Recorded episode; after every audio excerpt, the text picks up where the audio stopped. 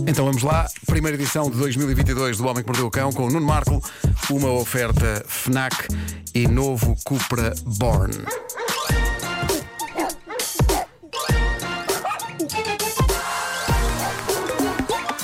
O homem que mordeu o cão.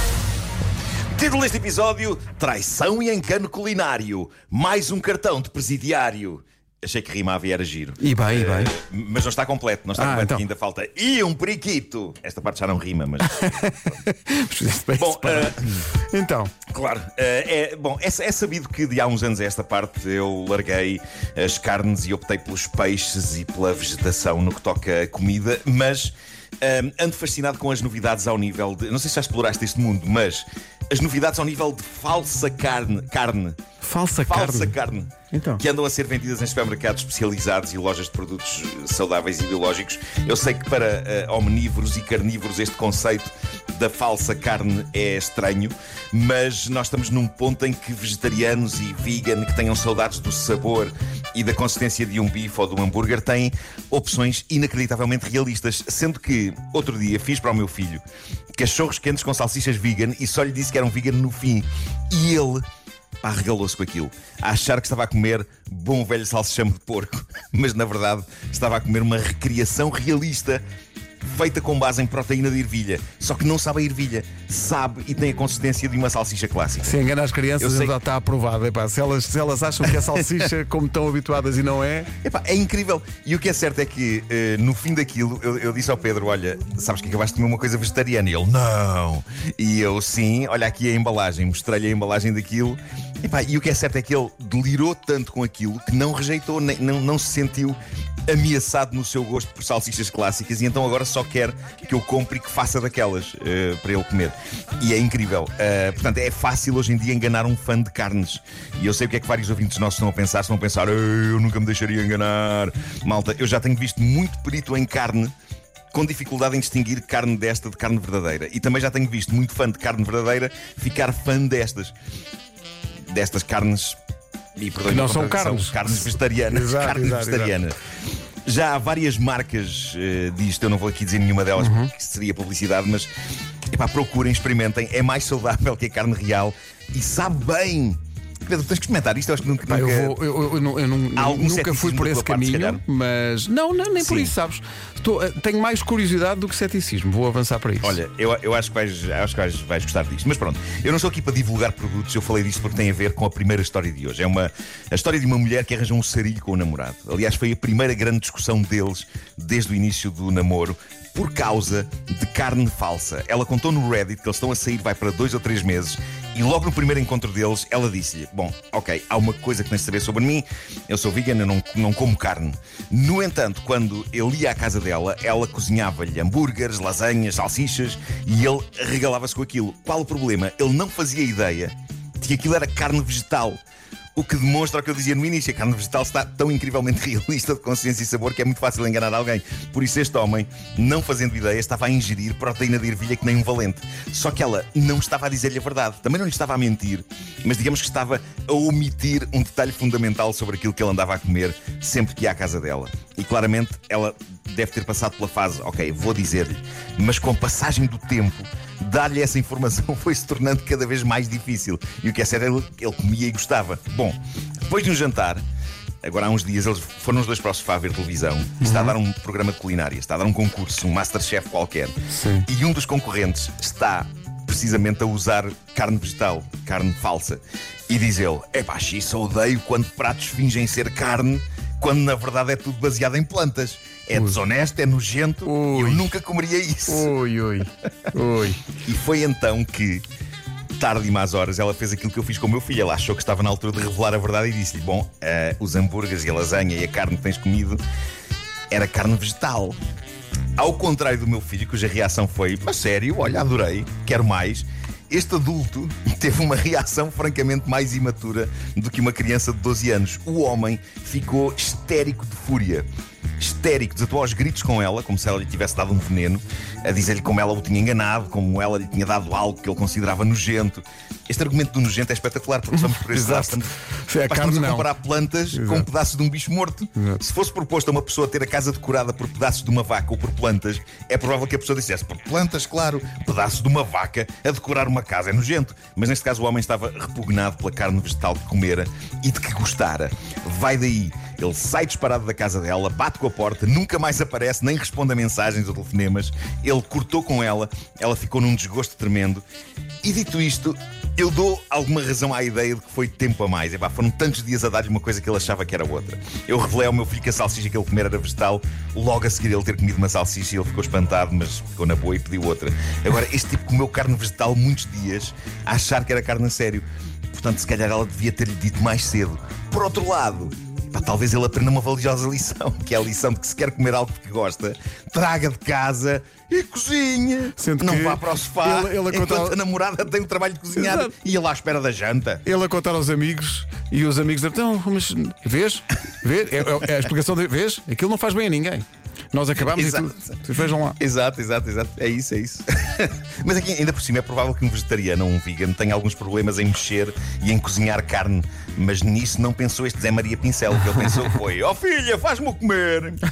E, e pronto. Epá, e- e Essa formulação. Ahm, Bom, Bom, todos sabemos que grande parte do que usamos, tecnologia e roupa, etc., pode vir de marcas gigantes e sofisticadas, mas há uma forte porcentagem de hipótese de, eh, dessas coisas terem sido fabricadas por pessoas pagas miseravelmente e exploradas em, em terras distantes. É uma realidade que nós temos de reconhecer e na qual temos de refletir, e que para uma jovem inglesa que comprou um bom casaco de uma reputada marca inglesa, a Brave Soul, tornou-se num choque muito explícito com a realidade. Esta história é incrível. Como tantas marcas, a- a Brave Soul manda fazer as suas roupas na China. E a jovem, de 24 anos, comprou o casaco e quando estava a experimentá-lo, sentiu qualquer coisa estranha dentro do forro. ui. Conseguiu tirar lá de dentro e não vais imaginar o que era. Ui.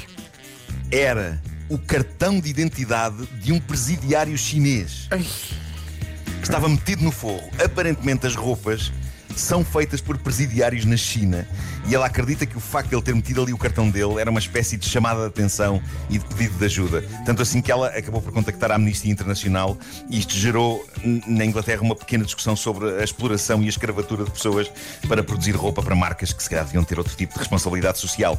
Mas é incrível o tipo ter metido no forro do casaco o cartão de presidiário. É aquele choque com a realidade que se calhar é preciso ter de vez em quando. Ao mesmo tempo, pá, eu dou por mim a pensar que isto pode ter sido um statement involuntário e que agora na China há um presidiário a pensar: é pá, porra, onde é que eu pus a Onde é que eu pus o cartão? Estou sempre a perder as se coisas. foi acidente, é pá, se foi acidente, ainda assim foi providência divina. O que é certo é que esta notícia gerou interesse sobre de onde vêm as coisas que compramos e em que condições foram feitas. E eu acho que isso é sempre uma discussão que é ótimo de ter para as empresas também mudarem a maneira como fazem as coisas. Bom. Já falámos de assuntos de um certo peso, de uma certa gravitas. Sim, sim. E por isso, para terminar, eh, vamos a algo que ficará entranhado nas vossas mentes, como está na minha desde ontem. Estamos a falar de algo que me assaltava a mente até epá, durante a noite, durante esta noite. Quando acordei à meia da noite, lá, lá, lá vinha a estranha melodia. Ah, pensava que era o Jardel no, no Big Brother, mas, mas não. não vi, não vi. Ah, mas é promissor isso também. Meu Deus. Não, ah, era, ah, refiro-me à estranha melodia do periquito consolado. Que? Vamos por partes. Há, há um TikTok chamado Enter Funny que consiste em vídeos extremamente fofos daquilo que me parece ser um doce periquito, uma meiga ave que emite sons de extremo consolo quando é acariciada. O que é uma coisa que eu tenho em comum com Eu adoro festas e sou bastante vocal sobre o bem que me sabem. Tal como este periquito. Ah, bom, eu proponho que, antes de ouvirmos a arte que foi feita com base Estou ansioso para ouvir isso. gemidos de deleite do periquito enquanto é acariciado na cabeça por mão humana, proponho que ouçamos o som tal e qual foi emitido pelo periquito ao ser tocado pela mão de alguém que suponho que seja o dono do periquito. Vamos, vamos ouvir o, o som do periquito. Vamos embora.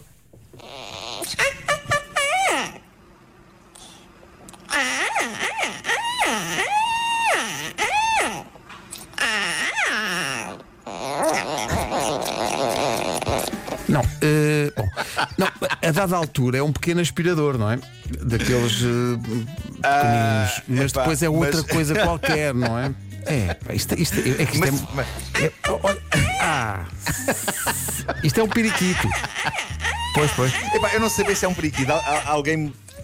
Alguém é, parece um periquito, epá, mas, mas ao mesmo tempo tem que ter qualquer coisa. Eu não, eu não sei. Certo. Epá, eu acho que é um periquito. eu Sim, tive sim. periquitos durante muito tempo eh, e parece-me ser um periquito. Eh, mas às vezes eu não sei bem distinguir as aves umas das outras. Portanto, pode ser uma galinha. Não, não pode, é um periquito. Bom, eh, mas há algo de melodioso nos gemidos de deleite desta meiga ave. E é aqui que entra em cena um músico japonês chamado Hiroki-san 79. Pelo menos é esta a designação dele no TikTok, onde ele expõe as suas obras musicais baseadas em sons de bichos. Um pouco como o The Kiffness, de que ouvimos algumas obras há uns tempos nesta rubrica. Ah, Lembra-se terá que pegava em sons de cães e transformava em música, em canções. Mas, mas portanto, o que se passa com este japonês, com o Hiroki-san, ele descobriu o vídeo do periquito consolado, sentou-se ao piano e criou algo que, por alguns segundos, Pedro, quase parece Mozart. Não. Ah, é muito curto, mas é muito encantador. Ah, e portanto, ouçamos, ouçamos. Mas eh, para quem não apanhou, portanto, isto é, isto é som do. Do periquito, se, qui- se quiseres, podes, podes repetir o som do periquito. melhor, é melhor, portanto, Só, só para, para, para- O periquito, antes de ser Mozart, perceber.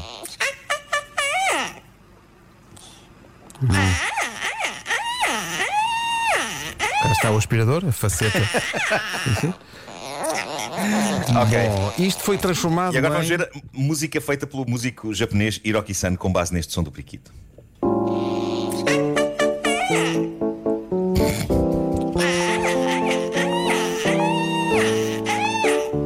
Mas, o- o- muito tempo livre, não é? Porque É pá, mas eu adoro. Parece Mozart do início. Tem, tem, tem, terarim. Eu, eu sei dizer que ontem eh, eu e a Teresa, minha namorada, nós ouvimos tantas vezes esta pequena peça musical para periquito e piano que nas horas seguintes a nossa comunicação fez-se basicamente apenas de dizermos um ao outro. Ah, ah, o estupor da melodia alojou-se na cabeça e assaltou-me a meio da madrugada. Epá, eu acordei para beber água e às três da manhã dei por mim na cama às voltas a tentar adormecer e na minha mente está um periquito e um senhor japonês ao piano a cantar.